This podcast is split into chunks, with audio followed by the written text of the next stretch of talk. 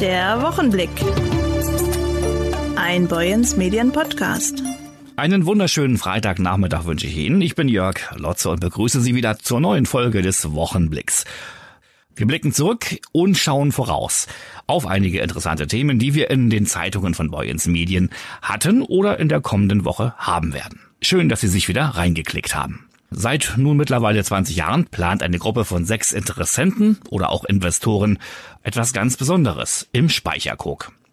Ein Projekt, das Ferienhäuser am Meldorfer Hafen entstehen lassen soll. Nun gibt es ein Bürgerbegehren für Horst Walter Roth und Roger Prignitz, allerdings kein Problem, denn so sagen beide, wenn das Bürgerbegehren jetzt dazu führt, dass man wisse, die Meldorfer geben Rückendeckung für das Projekt und davon gehen beide aus, dann sei das okay. Roger Prignitz. Die Projektierung ist für mich 21 Jahre alt. Und wenn ich jetzt bedenke, was uns alles aufgehalten hat, dann ist das jetzt, äh, sage ich mal, nicht gerade geplant gewesen.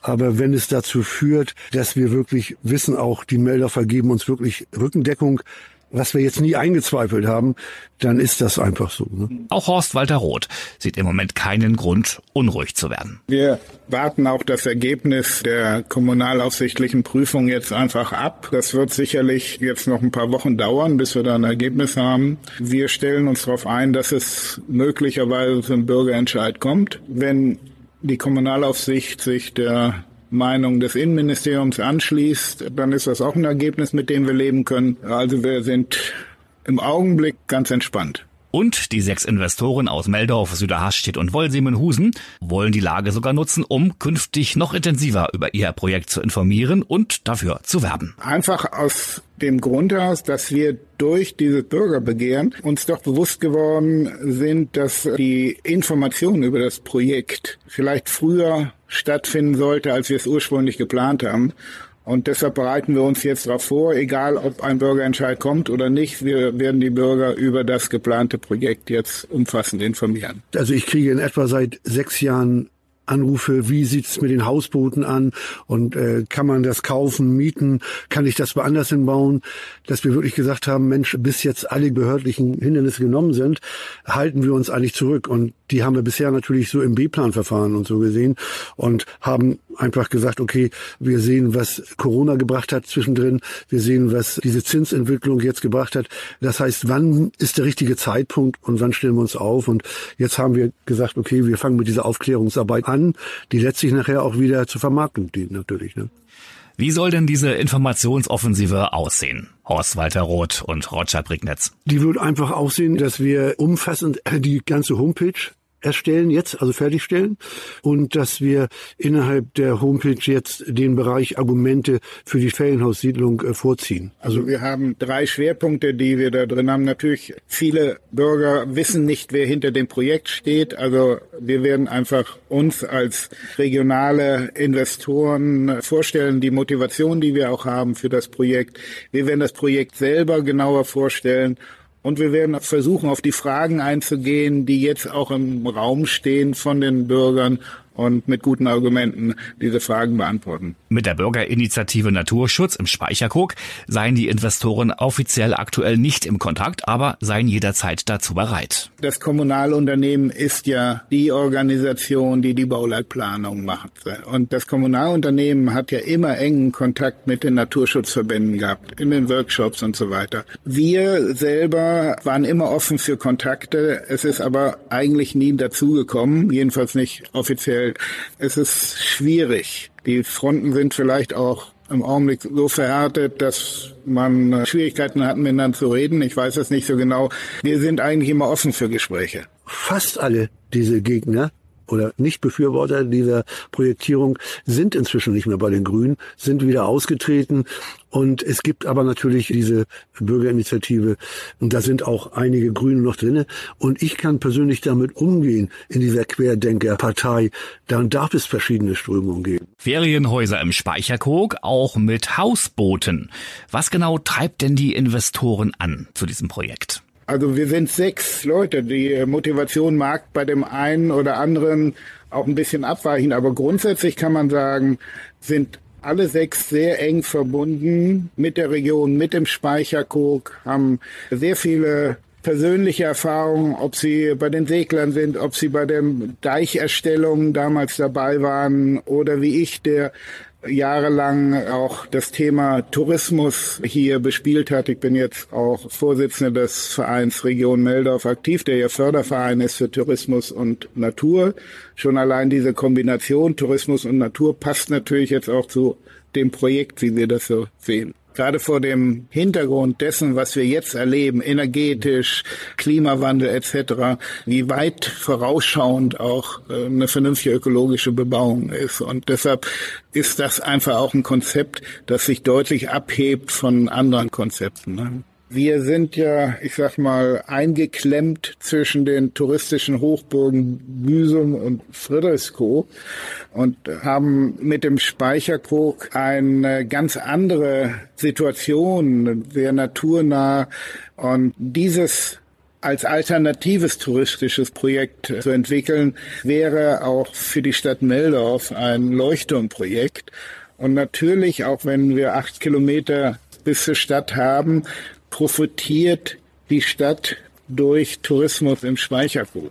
Das können wir jetzt ja auch schon sehen, dass viele Urlauber ganz bewusst den Speicherkrug im Sommer aufsuchen. Wir wissen alle, dass wir in der Stadt auch kämpfen müssen. Man sieht die Leerstände. Die Stadt ist manchmal zu wenig belebt und insofern sind alle Anstrengungen um uns attraktiv zu machen für Gäste aus nah und fern, wichtig für die Stadt und auch für die regionale Wirtschaft hier. Rot und Prignitz, aber auch ihre Mitstreiter wollen das Projekt allerdings nicht nur auf den Speicherkog und auf Meldorf begrenzen, sondern sehen den Dithmarscher Tourismus in seiner Gesamtheit. Wir waren ja damals so verrückt, also vor 20 Jahren, dass wir nicht nur an Meldorf gedacht haben, sondern dass wir einfach gesagt haben, wir wollen gesamt Dithmarschen touristisch entwickeln. Also das heißt, Meldorf hat zum Beispiel als Besonderheit einen Hafen. Friedrichskoog hat einen Hafen, der damals schon immer auf der Kippe war. Also für uns Hafennutzer, also jetzt als Segler gesprochen. Und wir haben also wirklich gesagt, also auch im Prinzip die Kanalgemeinden und die Eider haben wir mit im Fokus gehabt. Aber als Meldorfer haben wir gesagt, erstmal natürlich jetzt diese Speicherkuglösung vorantreiben. Aber wir sehen schon, also dass, dass das alles nach vorne getragen wird. Und vor 20 Jahren war natürlich auch Friedrichskoog noch nicht so weit. Also Friedrichskoog ist natürlich schon ein Gegenpol zu Büsum. Genau das junge Familie mit äh, ähm, Kofferraum voll Hund und Spielzeug und zwei, drei Kinder, die einen Auslauf brauchen, die werden wir wahrscheinlich nicht erreichen. Aber wir haben einfach eine andere Zielgruppe auch ne, mit dem Projekt. Welche denn, Horst Walter Roth? Wenn man das Konzept genau anschaut und auch die Apartments, die entstehen sollen, weiß man, dass die Zielgruppe sind zwei, maximal drei Personen dort. Familien mit Kindern werden sicherlich bevorzugt Büsum oder Friedrichskoog besuchen. Wir zielen ab wirklich auf Menschen, die das Thema Nachhaltigkeit im Urlaub wirklich auch umsetzen wollen, die einfach auch nicht unbedingt den Trubel suchen, sondern entschleunigen wollen, die einfach auch gerne mal in der Natur sitzen und einfach den Vögeln lauschen oder beobachten oder sonst was das oder Fahrradfahren, die gerne dort mal Fahrrad fahren, das sind die Zielgruppen, die wir ansprechen wollen. Die geplante Ferienhaussiedlung und die Ideen für eine noch bessere touristische Nutzung des Marschens stehen auch nicht im Widerspruch zum Naturschutz, so sagen sie. Es, es wäre natürlich eine Projektierung, was man auch europaweit einsetzen kann. Eine so verdichtete ökologisch-energetische Maßnahme gibt es noch nicht. Es gibt es einfach noch nicht. Ne? Wir reden von einem Leuchtturmprojekt, das wir umsetzen wollen. Und dieses Leuchtturmprojekt, und da sind wir uns ziemlich sicher, wird auch dem Naturschutz dienen. Punkt. Mehr als 20 Jahre Wartezeit schon für die Investorengruppe, dass das Projekt vorangebracht werden kann und in die konkrete realistische Phase eintritt. Mal Hand aufs Herz, für wann wünscht man sich denn nun endlich den ersten Spatenstich? Erst der Spatenstich vor meinem 70. Geburtstag. noch zwei Jahre Zeit. Ein, das kann durchaus schneller gehen, ne? aber wenn man irgendwo hört, da gibt's eine internationale Ausschreibung, ein holländisches Büro gewinnt das, nimmt im Prinzip diese Gedanken von damals auf, dann denkt man ja irgendwo als kleiner Handwerker, boah, jetzt geht's los. Und dann gibt man mit einmal bei Architekten einen Hausbootentwurf in Auftrag. Baut das viel schneller als alles andere weitergeht, lässt schon im Hafen backern, damit der Liegeplatz auch gewährleistet ist. Und dann dauert das noch wieder, weil alles Mögliche aussieht. Und dann gibt es einen Wettbewerb. Man gewinnt den Wettbewerb. Und dann dauert es wieder ein paar Jahre. Also ich sage jetzt mal, das müsste eigentlich auch die Frage beantworten, wie weit wir das als Investoren sehen in Richtung des Invest oder des Geldkredits. Das ist eine Herzenssache für uns. So, ne? Bürgerbegehren und Bürgerentscheid seien legitime demokratische Akte, sagt Horst Walter Roth. Und man ist sich sicher, es wird keine Mehrheit gegen die Pläne geben, sagt auch Roger Prignitz. Wenn doch, dann würde es sehr überraschen. Dann ziehe man, so sagt er, den Kopf ein. Die Marschrichtung geht aber in die genau andere Richtung. Hochsaison für orangene Fratzen haben wir getitelt am Donnerstag auf einer unserer Dithmarschen Seiten. Ob zum Schnitzen für Halloween, in der Suppe oder als einfache Herbstdekoration. Was die vielfältige Einsetzbarkeit betrifft, spielt der Kürbis in der Gemüse Champions League. Auch in diesem Jahr geht die orangene Frucht gut über die Ladentheke. Vor 14 Tagen stand hier noch alles voll, sagt Marie Wischmann, die in ihrem Hofladen die Kürbisse verkauft. Der schwerste wog dieses Jahr 22 Kilogramm, sagt die 32-Jährige. Mehr wäre vermutlich möglich gewesen, wenn es mehr geregnet hätte. Auch wenn der Kürbis an sich eher die Wärme mag. Dafür haben die Kürbisse dieses Jahr eine schöne Festigkeit, weil sie nicht zu sehr im Feuchten gelegen haben, sagt Wischmann. Landesweit übrigens nimmt das Kürbisangebot wieder zu. Lag die Gesamtmenge der geernteten Speisekürbisse im Jahr 2017 noch bei 944 Tonnen, betrug die Erntemenge vergangenes Jahr stolze 1585 Tonnen über dem Durchschnitt. Ob dieses Jahr von ähnlichem Erfolg gekrönt sei, könne laut Daniela Rixen, der Sprecherin der Landwirtschaftskammer Schleswig-Holstein, allerdings noch nicht beantwortet werden. Erst im Januar 2023 würden die Zahlen vorliegen. Für die einen sind Kürbisse in erster Linie Herbstdekoration, für die anderen kulinarische Köstlichkeit. Was die Kunden des Hofladens in Norderwürden betrifft, seien die Präferenzen zweigeteilt, sagt Marie Wischmann. Es gibt wirklich genau zwei Hälften, die Kürbisse jeweils zum Essen oder als Deko kaufen.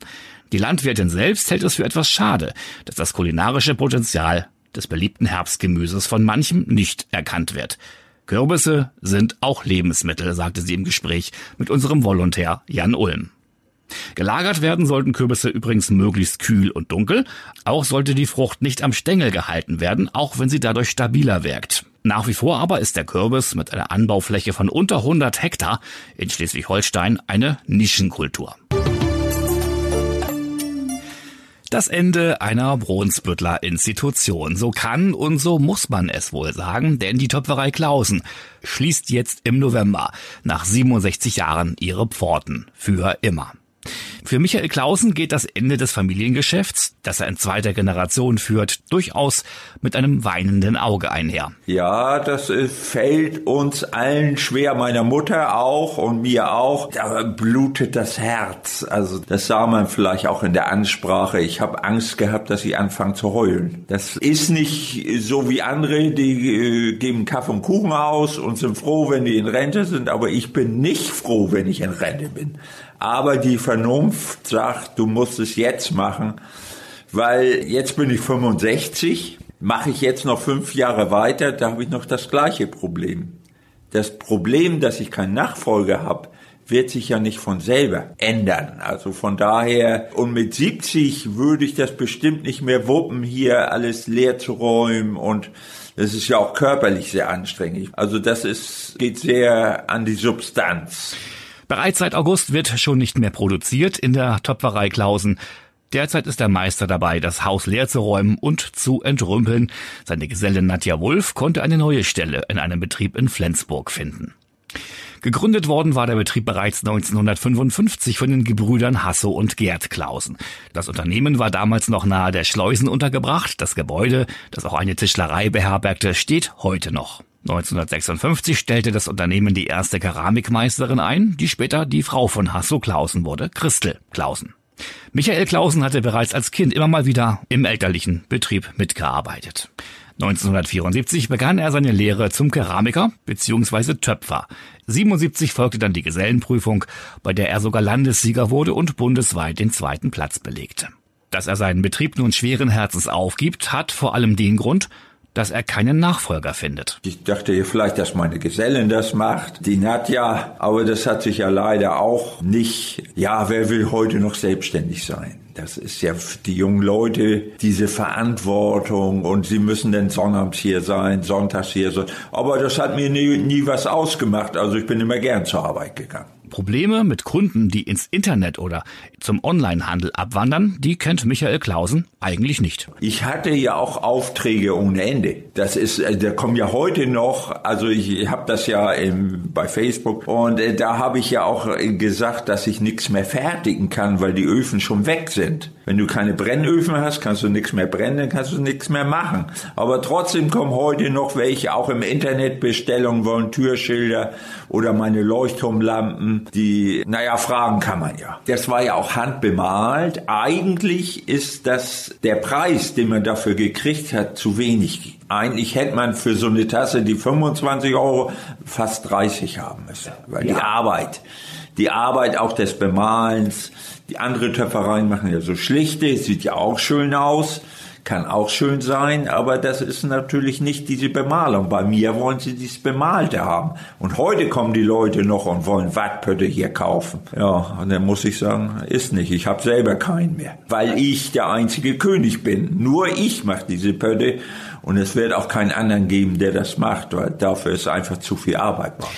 Gibt es in all den Jahren denn besondere Stücke, die er gefertigt hat, vielfach ja individuell auf Kundenwunsch, von denen er sich dann auch ein eigenes Exemplar getöpfert hat? Man sagt ja immer, der Schuster hat die schlechtesten Schuh.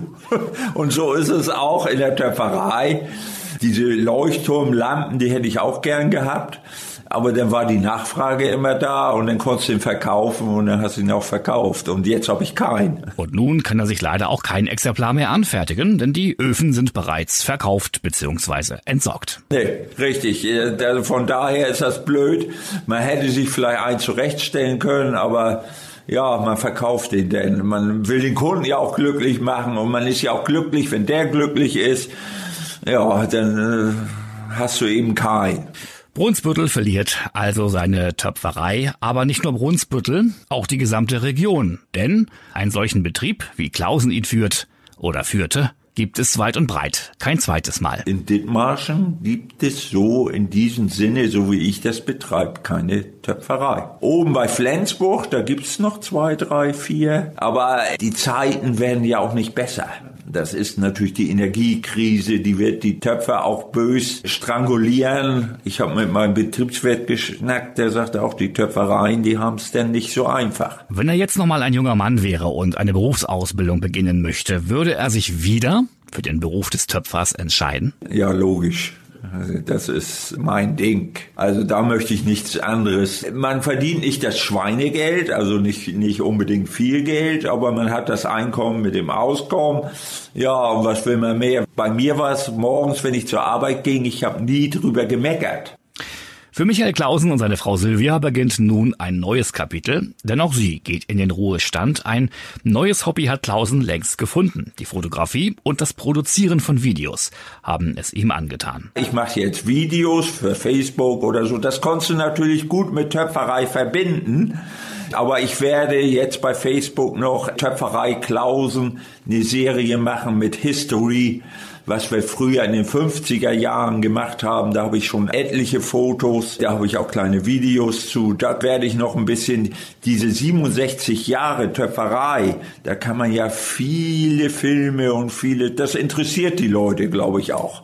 Und was soll noch rein in die Zeit des Ruhestandes? Der eine oder andere Urlaub vielleicht. Ja, das kann ich ja auch wieder mit meinen Videos denn gut oder mit Fotos gut. Ja, ein bisschen reisen vielleicht noch oder äh, da ist vielleicht meine Frau mehr für zuständig für die Reise. Aber eine Rückkehr von Michael Clausen ist prinzipiell nicht unmöglich, sagt er. Der Mann des guten Tons, so kann man doch sagen, oder? Wie kann man so und so sagen, ja genau. Habe ich immer gern gemacht, aber leider die Vernunft sagt, jetzt mache ich nichts mehr. Vielleicht tauche ich noch mal irgendwo wieder auf, aber das wird nicht mit Wattpötten sein. Vielleicht ich habe so kleine Ideen, dass ich noch mal irgendwo anders nicht mehr selbstständig, sondern als Angestellter irgendwo arbeiten kann. Wollen wir mal sehen, was die Zukunft bringt. Und ehe man sich versieht, ist sie auch schon wieder vorbei. Die neue Folge des Boyens Medien Podcast Wochenblick. Jeden Freitag neu an dieser Stelle auf dieser Welle. Die Redaktion hatten heute Dana Müller, Brian Tode, Jan Ulm und meine Wenigkeit. Ich bin Jörg Lotzo. Wünsche Ihnen ein tolles Wochenende, was immer Sie auch machen. Die Pläne und Vorhaben können ja sehr vielfältig sein. Mein Kollege Maurice Dannenberg hat heute mal nachgefragt in Heide. Was haben Sie denn vor am Wochenende? Ich gehe heute, treffe ich mich erstmal mit Freunden und dann gehen wir alle zusammen auf den Jahrmarkt. Und danach war eigentlich der Plan, dass wir vielleicht irgendwo Eis essen gehen und heute Abend vielleicht noch in die Bar. Ich werde zu meinen Eltern fahren, in den Garten mithelfen und danach noch ein Bierchen trinken. Ich gehe heute mit meinem Sohn und mein, meinem Mann zum Jahrmarkt und morgen ein bisschen einkaufen und das schöne Wetter genießen. Also ich fahre mit meinem Freund morgen zum Geburtstag, ähm, Freunde kennenlernen, ganz entspannt, ne? Ja, ich habe am Samstag einmal das Spiel angezogen. Wir spielen halt Basketball und ich freue mich drauf. Da wird ein bisschen rumgeschillt und mit Freunden trifft man sich dann und ja, dann macht man sich halt ein schönes Wochenende, ja? Wir packen leider morgen wieder die Koffer und fahren nach Altenholz. Wir haben hier einen schönen Urlaub verbracht und kommen bald wieder. Nochmal auf den Jahrmarkt gehen und dann zurück in die Heimat zu meinem Freund. Wir kriegen Besuch aus Gettorf und wir gehen schön essen. Das war's eigentlich. Ansonsten haben wir nichts geplant. Also in dem Sinne, egal was Sie machen, machen Sie es gut. Tschüss, bis Freitag. Der Wochenblick. Ein Boyens Medien Podcast.